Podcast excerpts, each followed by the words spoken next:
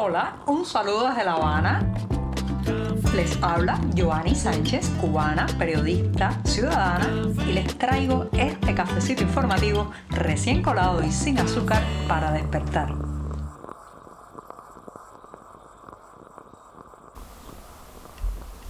El mes casi se nos termina. Sí, estamos viviendo el 29 de junio de 2022, que además es miércoles, un día en mitad de la semana. Una jornada en que empezaré hablando de demografía, números y estadísticas en esta isla. Pero antes de decirles los titulares, en esta jornada que además ha amanecido soleada con algunas nubes y muchísimo calor aquí en la capital cubana, voy a pasar a servirme el cafecito informativo para que se vaya refrescando. Y ahora les comento que en un primer momento hablaré de la población que se desplomó en Cuba en 2021, tanto como en 1980 durante el éxodo de Mariel. También en un segundo momento crece el acoso contra la familia del preso político Andy García, un hombre, un joven detenido por protestar el pasado 11 de julio. Mientras tanto, fracasa la subasta de la colección personal de objetos de Fidel Castro y Che Guevara que estaba teniendo lugar en una casa de subasta londinense. Ya les daré los detalles de este fracaso. Y por último, recordarles que hasta mañana habrá Festival de Cine Francés en La Habana. Y ahora sí, están presentados los titulares, servidito el café y este programa en mitad de la semana ya puede comenzar.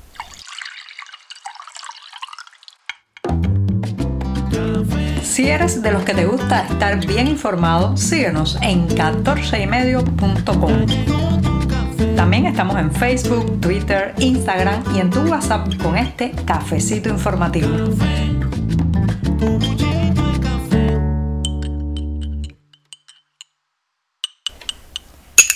Cafecito para recuperarse después de pasar la mitad de la semana y que todavía quede la otra parte por delante. Así que me voy a dar un buchito amargo. Después de este sorbito siempre, siempre necesario, pues paso a un tema que está relacionado con los números, las estadísticas. Señoras y señores, usted puede maquillar las cifras, usted puede enmascarar los números, pero tarde o temprano lo alcanzarán. Sí, así ha ocurrido con el tema demográfico en esta isla. Como saben, durante los meses más duros de la pandemia, durante el momento en que vimos morir a tantos alrededor nuestros, nuestro, perdón, por COVID-19, las autoridades se ufanaban en asegurar que las estadísticas de mortalidad por eh, ese virus en Cuba eran una de las más bajas del planeta. Lo cierto es que los números lo están desmintiendo. La población cubana se desplomó en 2021 tanto como en 1980. Así como les digo, recuerden que en 1980 se dio el éxodo del Mariel, una de las fugas de escapadas del país más numerosas de la historia contemporánea de este país. Eh, ¿Qué fue lo que ocurrió entonces? Que los números de los exiliados, los que emigraron a través del puerto de Mariel, pues se incluyeron en las estadísticas de ese año porque automáticamente que la persona salía perdía no solamente todos sus derechos de volver a residir en el país, sino que le confiscaban también sus propiedades. Ahora estamos en otro éxodo que parece ser eh, superará incluso en números a aquel de 1980, pero todavía estos números de escapada, estos números migratorios no se reflejan en las estadísticas porque la actual legislación migratoria establece que hasta los 24 meses, los dos años fuera del país, no es que se decreta que la persona es considerada un migrante definitivo. Por tanto, en este desplome, en esta caída abrupta de la población cubana, del volumen de la población cubana, no están incluidos todavía los números de los que se han ido. Así que puede ser mucho más alarmante todavía. Sí, Reitero, la población cubana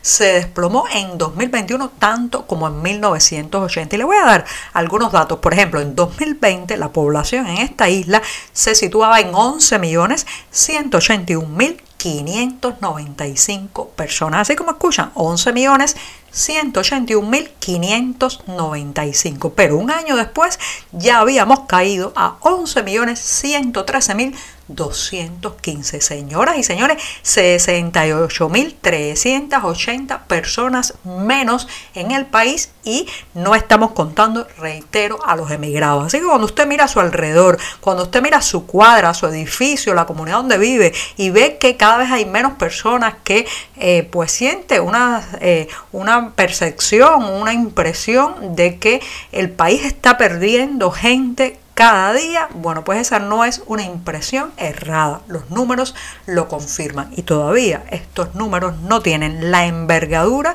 de la caída demográfica que estamos viviendo. Así que sí, han maquillado, han inflado, han creado una burbuja de falsedad, pero las cifras, las cifras han hecho estallar esta burbuja y que conste que son los números oficiales que habrá también ahí que no nos cuentan, que no nos dicen. Así que reitero, la demografía, el volumen de la población cubana cae en picada y la tendencia parece que es a seguir cayendo aún más. Estamos contigo de lunes a viernes a media mañana cuando el café se disfruta mejor. Comparte conmigo, con tus amigos e infórmate con este cafecito informativo.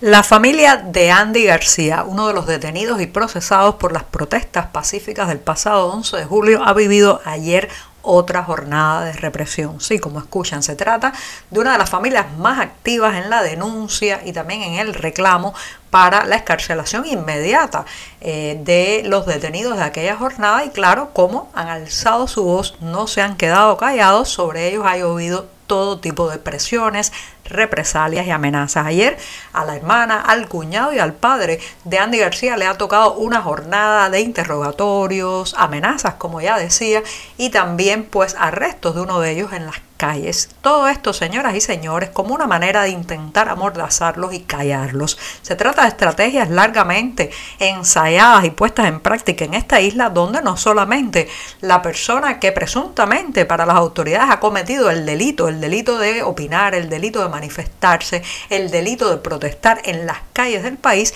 paga las consecuencias con una condena, con un juicio, con golpes y un arresto violento, sino que también sus familiares, la gente cercana, pues recibe parte de las represalias y del castigo. Esto es, reitero, una vieja práctica para eh, pues encarecer aún más el uso de la protesta ciudadana, el uso del derecho a la manifestación pública. La familia de Andy García está pagando un altísimo precio por eso, pero parece ser que las amenazas y las represalias en lugar de hacerlos callar los envalentona cada vez más. Así que hay que estar pendientes de esta familia porque en esta familia se resume mucho de la valentía que otros no pueden mostrar porque tienen temor, porque no quieren todavía eh, pues denunciar alto y claro lo que les ocurre, pero lo están sufriendo igual.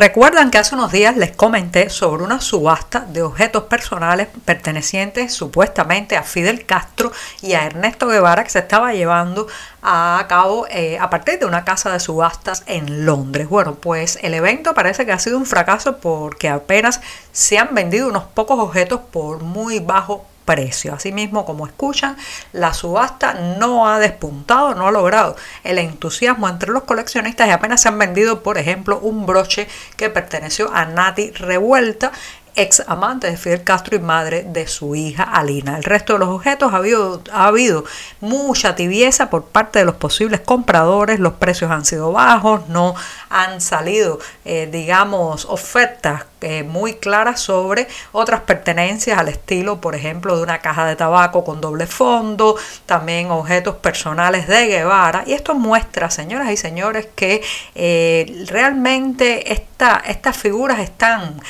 ya pasadas de, de la historia. La página de la historia les está pasando duramente por arriba e incluso aquellos coleccionistas que les gusta atesorar pertenencias y propiedades de personas famosas no ven, no ven el valor de eh, pues esta, estos objetos que, reitero, pertenecieron a Castro y a Guevara. Así que la subasta no parece estar teniendo mucho éxito y eso también es un indicador de los tiempos que corren y del juicio, del juicio de la historia, que ya saben, la historia es el peor ácido corrosivo contra estas figuras.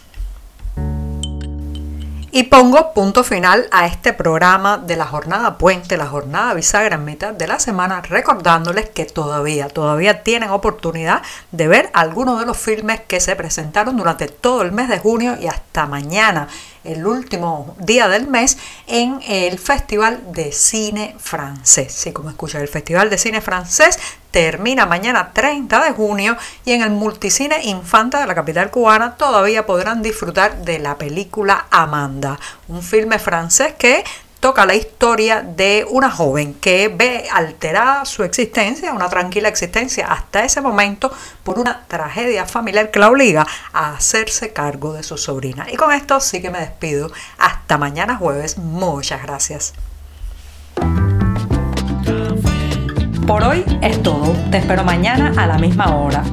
Síguenos en 14medio.com. También estamos en Facebook, Twitter, Instagram y en tu WhatsApp. No olvides, claro está, compartir nuestro cafecito informativo con tus amigos.